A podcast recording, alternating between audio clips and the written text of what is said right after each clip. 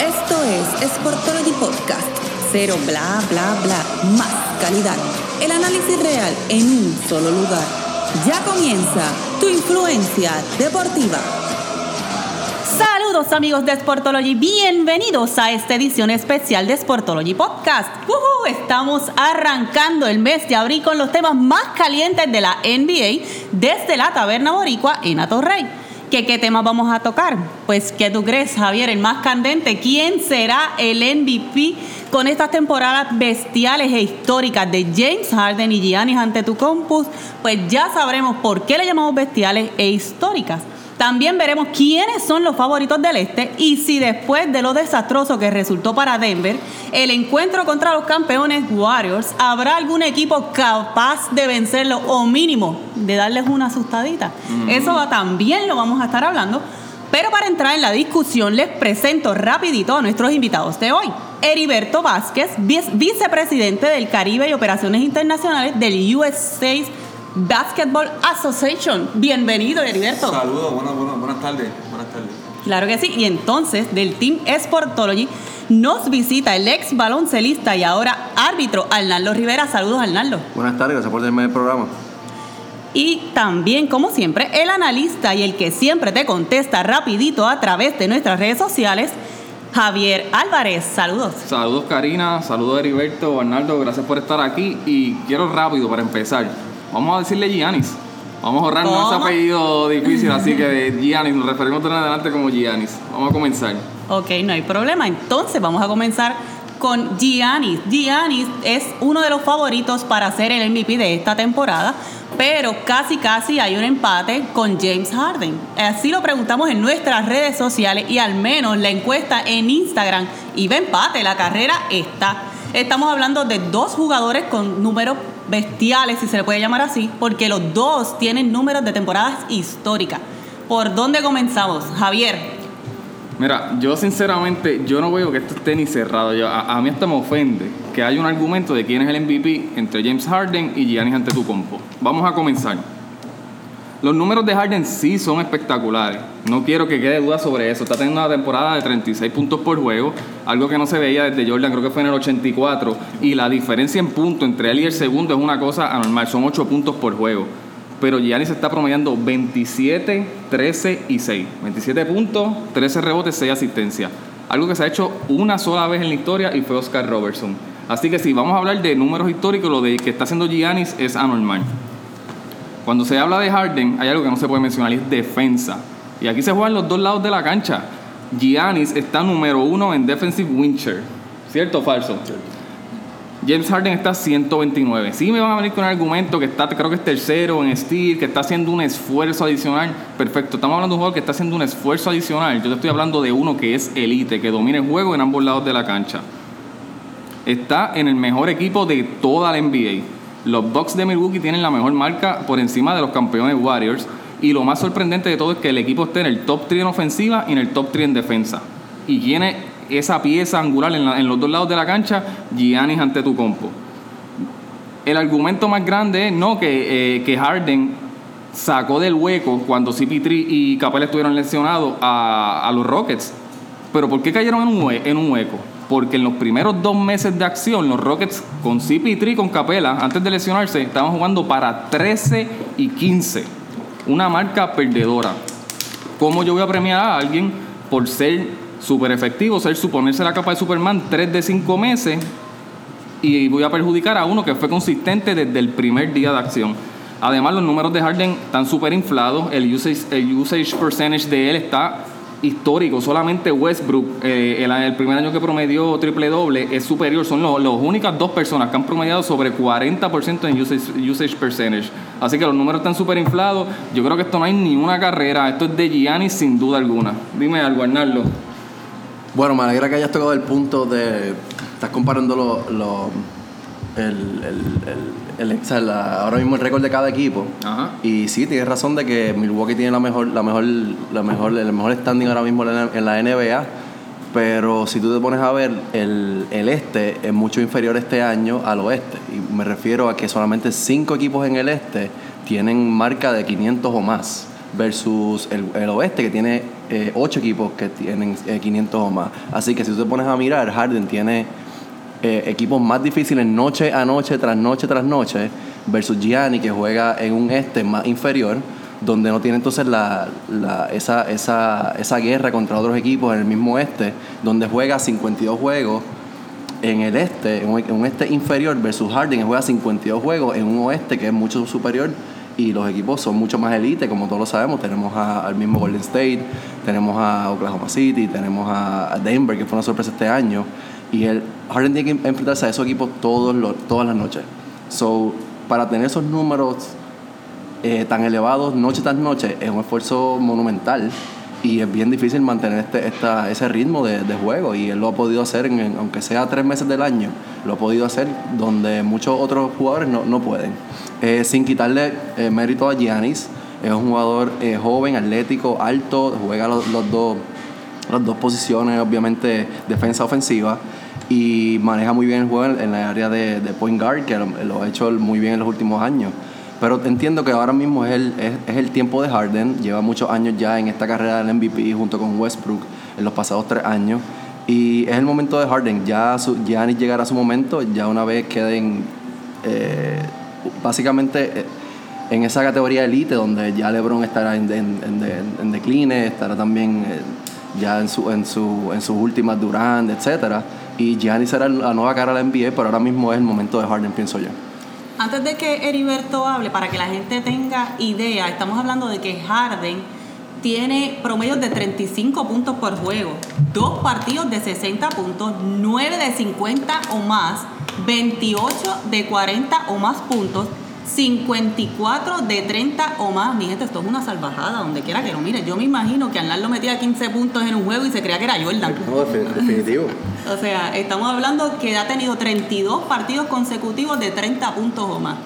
Ahora sí, Heriberto, ¿cuál es el tuyo y por qué? Bueno, yo... Eh, primero que nada, la temporada que tiene Harden es una temporada este, ofensivamente ridícula. Eh, unos números que son eh, increíble. Eh, pero hay que hacerse la pregunta clásica: si quitas a Giannis de Milwaukee, ¿dónde estuviese Milwaukee ahora? O si quitas a Harden de Houston, ¿dónde estuviese Harden a Houston? ¿Quién tiene más probabilidad de estar en los playoffs? Independientemente que sea el este o el oeste. Eh, y yo entiendo que, que Giannis debe estar el líder en varias categorías de, de Milwaukee, a diferencia de Harden, que, que estoy seguro que no lo es. Eh, yo creo que Giannis tiene, para mí, eh, tiene la oportunidad de ser el MVP. Obviamente, pues eh, no somos nosotros los que votamos por eso. pero no le quito nada a Harden. De verdad que a mí lo que pasa es que la, el factor defensa pues, es un peso grande para mí en, una elección de MVP. yo, en el caso, para, para, argumentar un poco de lo que dijo Arnaldo, una de las cosas que a mí me, me, me impactan mucho también en esta carrera es que los Bucks el año pasado tuvieron la, marca número 16 en toda la NBA y el séptimo mejor récord, terminaron séptimos en el este. Y el brinco que dieron fue exagerado. Ahora están primero en el este, mientras que los Rockets, por alguna razón, de 65 juegos que ganaron el año pasado, este año van, van en pace para 52. Así que yo, yo, yo sigo con Giannis, pero, pero como dice Arnaldo, lo que, lo que hizo Harden es absurdo. Cargar ese equipo ofensivamente de la manera en que él lo hizo en un oeste que está muy competitivo es impresionante. Así que no me molestaría que ninguno de los dos se lleve el MVP, pero para mí es Giannis. entiendo que Giannis puede llevarse uno, dos, tres, cuatro en los próximos años, así que no, no le quito ese, esa posibilidad de que en los próximos años Giannis domine la NBA y tenga el MVP por muchos años. Sí, ahora mismo Gianni es el que todo lo hace, todo lo puede y es una es la segunda cara de la NBA, así lo demostraron en el juego de estrella las personas que votaron y fue el segundo detrás de LeBron James. Ahora cambiamos de tema, vamos para el este. Esto es una competencia entre cuatro, ¿verdad? ¿Quién tú crees que se va a quedar? ¿Quién entra y quién tiene más posibilidades? Javier. Mira, eh, como bien menciona, son cuatro los que en realidad tienen oportunidades en el este. Entiéndase Milwaukee, está segundo Toronto, Filadelfia y Boston. Indiana, lamentablemente, con la lesión de Oladipo, pues queda fuera de, la competencia. No creo que tengan suficiente para ganar el este. Si empiezas con, con, Milwaukee, yo tenía muchas dudas con Milwaukee. Eh, primero porque Giannis, yo no siento que tenga la ayuda suficiente a su alrededor. No tiene una estrella al lado. Eh, Chris Middleton es el mejor jugador fue al juego de estrella, pero no es un jugador que tú puedas decir que es una estrella en esta liga.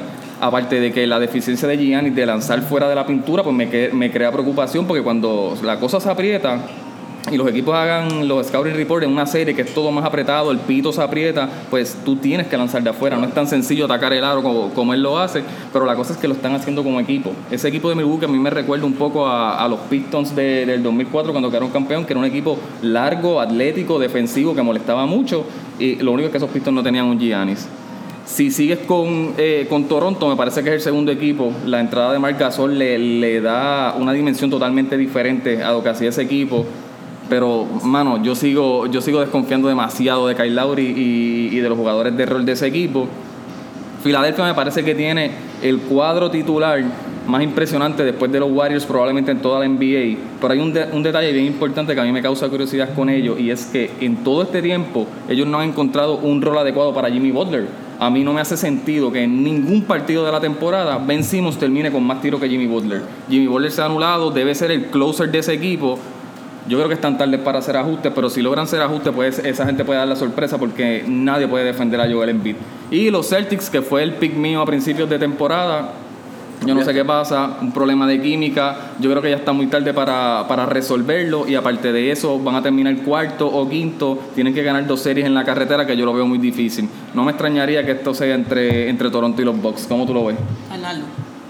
Bueno, pues fíjate, yo, yo pienso que aún Boston debe ser el equipo favorito, el equipo con más experiencia, el equipo que viene eh, obviamente con, ese momento desde el año pasado, que hicieron un excelente trabajo sin Kyrie y sin uh, Hayward. Eh, Toronto, la, obviamente como tú dices, Lauri todavía es un poco inconsistente, aunque sí añaden a Leonard, que es un hombre defensivo que ha estado en las finales, que ha sido el MVP, que ha ganado campeonatos, que le da esa, esa dimensión nueva a Toronto que no tenían de un jugador de, de calibre campeón. Eh, pero todavía los veo muy, muy débiles en otras posiciones y muchos jugadores que en el clutch no dan, no dan la talla. Eh, volviendo al tema de Filadelfia, estoy de acuerdo contigo en que Jimmy Butler debe ser el closer principal, debe ser la, la, figura principal en la ofensiva del equipo, pero lamentablemente no ha encontrado ese rol para que todo el mundo tenga esa cohesividad en, en, la ofensiva, ¿no? Pero uno nunca sabe, Joel Embiid es bien, todavía está bien, bien volátil en la ofensiva, se molesta mucho, eh, todavía es un jugador joven, así que todavía es un poco volátil. Yo, yo todavía me voy a ir con Boston. Por la, cuestión, por la cuestión de la, de la experiencia que tienen en los playoffs. Y tienen el mejor closer. Y tienen el mejor closer que el momento donde en los playoffs, como tú dices, hay un scouting report ya un poco más apropiado. Eh, tienes que ganar un equipo cuatro veces en, en, una de las series. Y donde la defensa es mucho mayor que el resto de la temporada. Eh, todos sabemos que la temporada regular es un poco más amena, un poco más flexible, pero sabemos que la defensa se aprieta mucho y los Bucks no meten los tiros de afuera. Por ejemplo, Giannis le van a dejar el tiro de afuera como lo hacían a LeBron. Al principio, si quieres ganarnos, vas a tener que ganarnos de tres. Y eso, eso no, ellos no lo tienen, aunque sí tienen otras armas ofensivas que pueden ayudarlos, pero todavía le falta unos años todavía al equipo de Milwaukee, así que yo me voy con Boston. Te quedas con Boston. Bueno, pues eso, eh, Aquí pues le estás preguntando a, a ver si puedo ser un poquito imparcial, porque yo soy fanático de Boston ah. de toda mi vida. Eh, yo entiendo que, sigo el punto de aquí del, compañero, eh, Boston tiene la posibilidad de llegar a, la final, eh, pero obviamente por varias razones. le tiene, ya, Boston le tiene, y no quiero monopolizar el, tema de Boston, vamos, vamos a reestructurar Filadelfia, hasta que Ben Simmons no, no, empiece a tirar de afuera, no, no tiene mucha posibilidad. Porque lo que le están haciendo defensivamente, pues, es un poquito una falta de respeto. no, todavía no desarrolla ese tiro de afuera. Entiendo que Milwaukee, Bledsoe, tiene que probar mucho en estos playoffs. este, el año pasado pues, no le fue muy bien contra Boston. Eh, Scary Terry lo, dominó bastante hay que ver entonces la química que tenga Toronto, eh, que, creo que tiene posibilidades, porque siempre tienen, pues, eh, eh, tienen muy buenos jugadores y con las adiciones que tienen ahora. pero como tú dices, los, los hacer, hacer regular es otra cosa, estamos en los playoffs, ahí se afina más la cosa, tiene entonces los scaring reports son más, son más, este, son más activos, así que yo entiendo que Boston tiene una posibilidad. Eh, pero todos los equipos este, son buenísimos. Eh, te lo digo de una, forma de, fanático. Eh, sin, mencionar, sin mencionar a los dirigentes. que sabemos que Steven hizo un, excelente trabajo el año pasado con el equipo de Boston y tiene mucho, mucho tiene esa experiencia desde colegial, llevando sus equipos hasta las finales, ¿no? Eh, así que es, para mí también eso es otra, otra de las características que hace Boston uno de los, favoritos. Y algo que puedes tomar en cuenta también es que estás viendo a Gordon que cada día está jugando mejor. Está mejorando, está mejorando. que eso es otra herramienta que, que puede traer. Eh, pero eh, equipos a velar, Milwaukee y Toronto, descarto a Filadelfia por lo que te, por lo que te dije, este, va a ser bien interesante, va a ser físico, va a ser este, intenso. Y una serie final entre Kyrie y Kerry, yo creo que es lo que todo el mundo espera, así que sería un banquete si los Celtics llegan a enfrentarse a los Warriors en esa final. Y esa es la última pregunta que tengo para ustedes. Vamos rapidito. ¿Quién tiene la mejor oportunidad de vencer a los Warriors? ¿Qué tú crees? ¿En el oeste? ¿Quién se los lleva, Arnaldo? En verdad nadie. Realmente nadie. realmente nadie. Porque vimos este partido, no sé si vieron el partido de Denver contra, contra Golden State esta semana es, es, un, es, un, juego de mensaje donde ellos dijeron que vamos a jugar. Y, y, realmente no hubo ni competencia en ese juego, así que entiendo que Golden State debe llegar a la final nuevamente. Las piezas colectivas que tienen son impresionantes y ese equipo como equipo, pues obviamente se, se lleva muy bien, así que entiendo que los Golden State los vamos a ver en la final nuevamente. ¿Qué tú crees, Heriberto? Eh, yo oí, en una, eh, oí una persona decir que a los atletas que están en su prime solamente son vencidos por ellos mismos. Eh, yo entiendo que este es el caso de Golden State. Si le vamos a dar alguna oportunidad a alguien, entiendo que sería Houston, por la ofensiva ridícula que en, algunos momentos ellos pueden este, surgir. Eh, y el año pasado estuvieron bastante cerca, eh, a un solo juego. obviamente, pues que si no jugó, vamos a ver ahora que está un poquito más saludable. pero vuelvo y te digo, creo que pues, y ahora con, con eh, Golden State, eh, con Cousins, pues es otra herramienta más que no tenían el año pasado. O sea que eh, creo que repiten, repiten en la final otra vez. Mira, yo, yo creo que el oeste. Yo, yo llegué a ver a estos Warriors un poco vulnerables. Llegó un momento en la temporada en que, que no se veía quizás la, la, la, cohesión en cancha que existió en las temporadas pasadas, en especial cuando, cuando entró Cousins pero la verdad es que mientras ha avanzado la temporada, él ha ido cayendo en condición, se nota que entiende ahora el concepto del equipo, lo que ellos están tratando de hacer. Si alguien tiene posibilidad son los Rockets. En, el, en el oeste sí hay equipos sólidos, equipos que son profundos, son buenos equipos, pero no tienen ninguna, ningún chance de, de ganar campeonato. En el NBA tú necesitas super estrellas para ganar y en este NBA necesitas por lo menos dos. Los Jazz, los Blazers, los Spurs. Eh, ¿Quién más está? Este, Denver. el mismo Denver. Denver da mucho que desear porque Jokic es un gran jugador, pero no es un tipo que tú le puedas dar la bola y llévame a la tierra prometida. No va a suceder. Eh, el otro equipo que yo podría pensar que tenía cierta oportunidad era el Thunder de OKC, porque tienes a Westbrook y a Paul George, que son dos jugadores de gran nivel y, tienen gran defensa. Pero de la manera en que juega Westbrook, yo tengo muchísimos problemas, no es la manera correcta. Eh, en estos momentos le está costando el MVP a Paul George tiene, ya, ya tiene al Thunder eh, en la octava posición, sigue haciendo números históricos, pero no gana. Otra salida en primera ronda, eso es lo que ha pasado desde que Durant salió del Thunder. Yo creo que los Rockets, pero James Harden tiene que volver a confiar en Chris Paul. esto no va a ser de que yo me echo el equipo, encima porque a los Warriors tú no le ganas así. Tiene que ser un trabajo en equipo, un trabajo bien físico donde tú incomodes a los Warriors. Los Rockets son los únicos que tienen oportunidad, pero yo creo que es una línea a los Warriors nuevamente en la, en la final. Bueno, en definitiva la situación está difícil, pero todavía no hemos llegado a los playoffs, así que hay tiempo para ver qué es lo que va a pasar. Pero ahora sí, estamos aquí para hablar con Heriberto, que nos trae buenas noticias para todos los fanáticos del baloncesto, para los niños, para los dirigentes y para todas esas personas, ¿verdad?, que estén dispuestos a quemar la cancha. ¿Cómo surge, Heriberto, la idea de traer este torneo a Puerto Rico, de esta índole competitiva y qué efecto puede tener en los niños? Ok, eh el USBA, el, evento se llama USBA Caribbean Challenge. Esto surge eh, de una participación que tuvimos nosotros el año pasado en, Charlotte, en uno de los eventos de ellos. Y nos hicieron el acercamiento para poder entonces eh, trabajar unos eventos en Puerto Rico.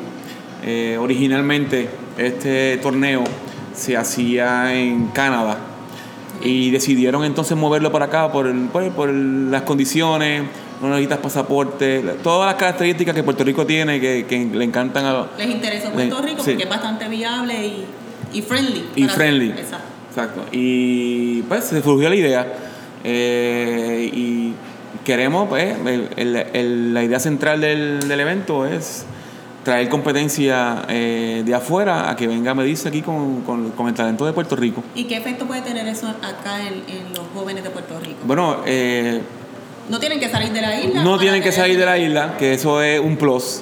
Aquí hay, aunque ustedes no lo crean, aquí hay muchos equipos que viajan a Estados Unidos a jugar. Así es.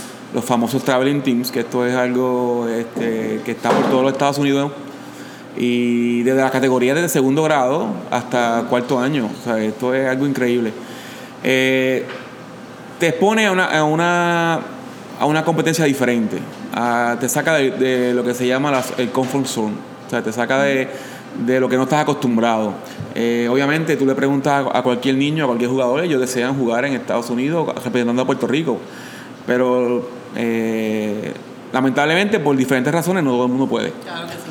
Y entonces, pues de esta manera queremos que este evento siga creciendo y traiga competencia buena. Así hay una exposición de baloncesto puertorriqueño, que el baloncesto puertorriqueño es buenísimo. Y esto cubre a tantos jugadores, eh, coaches, eh, referís, ¿sabes? Esto es grandísimo. O sea, que tiene un efecto también en los entrenadores. ¿Cuál es ese efecto? Pero el efecto es que eh, no es una. Eh, todas estas personas que vienen, diferentes clubes o diferentes equipos, eh, y, ven el desempeño tanto de los coaches como los jugadores, pueden recibir invitaciones para diferentes actividades, diferentes campamentos, eh, educación continua a, los Estados Unidos. Y esto es algo que se debe aprovechar, especialmente los coaches y los, jugadores, y los jugadores. Ahora hablamos un poquito de cuál va a ser la logística del torneo. Esto, eh, la logística del torneo, el torneo va a ser del 24 al 26 de mayo y se va a llevar a cabo en el centro de convenciones. Eh, como dije, como mencioné, las categorías van a ser de segundo grado hasta cuarto año de escuela superior. Ah. No tiene que ser escuela, no tiene que ser club. Simplemente el equipo se registra y cumple con los requisitos del torneo, puede participar. ¿Qué tienen que hacer entonces para registrarse? Repíteselo, por favor. sí, por favor. Eh, todo esto es online. Eh, tiene que ser a través de nuestra página, USB Hoops .com, usbahoops.com. Sabemos que ya se están registrando y por eso también quiero hablar un poquito de cuáles son los planes futuros que va a tener el Caribbean eh, Un momentito, antes de, eh, quiero decirle que la fecha límite para inscripción es en mayo 17 y el costo del evento son 325 dólares.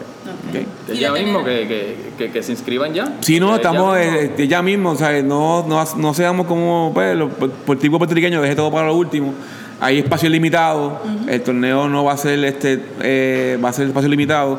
Ya entonces el año que viene, pues vamos a tener unos cambios de fecha y para poder acomodar más, más personas y vamos a tener el espacio más grande en el centro de convenciones para poder entonces abarcar más equipos. Los hemos visto bien activos en las redes sociales, compártela para que las personas puedan buscar y, hay un numerito de teléfono. Exacto, nos puedes conseguir en Facebook USBA Puerto Rico y en Instagram USBA underscore Puerto underscore Rico.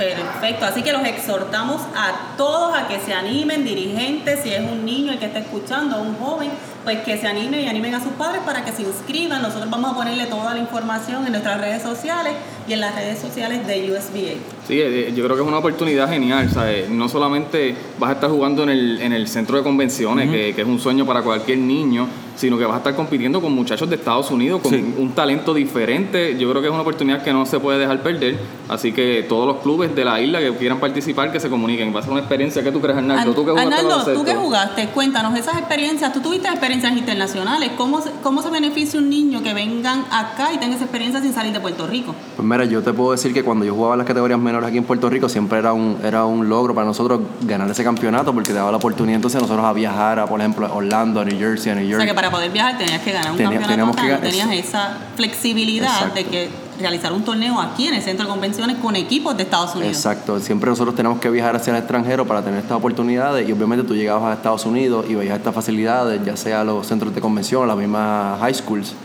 las escuelas superiores allá en Estados Unidos, pues eran bien impresionantes, que, que, entonces la misma oportunidad que van a tener los jóvenes aquí en Puerto Rico, en el centro de convenciones, y ver eso en la competencia y tener, una, tener una idea de lo que es la competencia en Estados Unidos.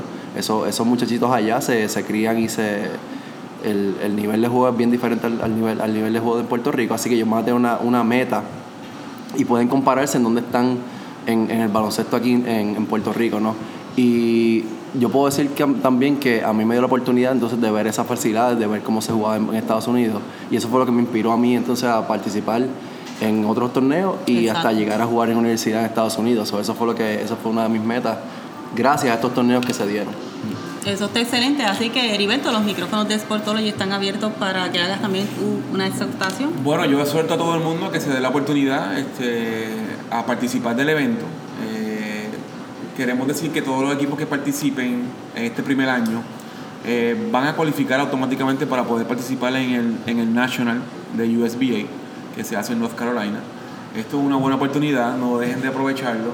Eh, USBA quiere plantar bandera en Puerto Rico y quiere aportar al, baloncesto puertorriqueño y vienen varios proyectos que, este, que pronto se anunciarán. Eh, yo le quiero dar las gracias a ustedes, Sportology, por, por, por, la ayuda y por todo lo que han hecho por USBA hasta el momento.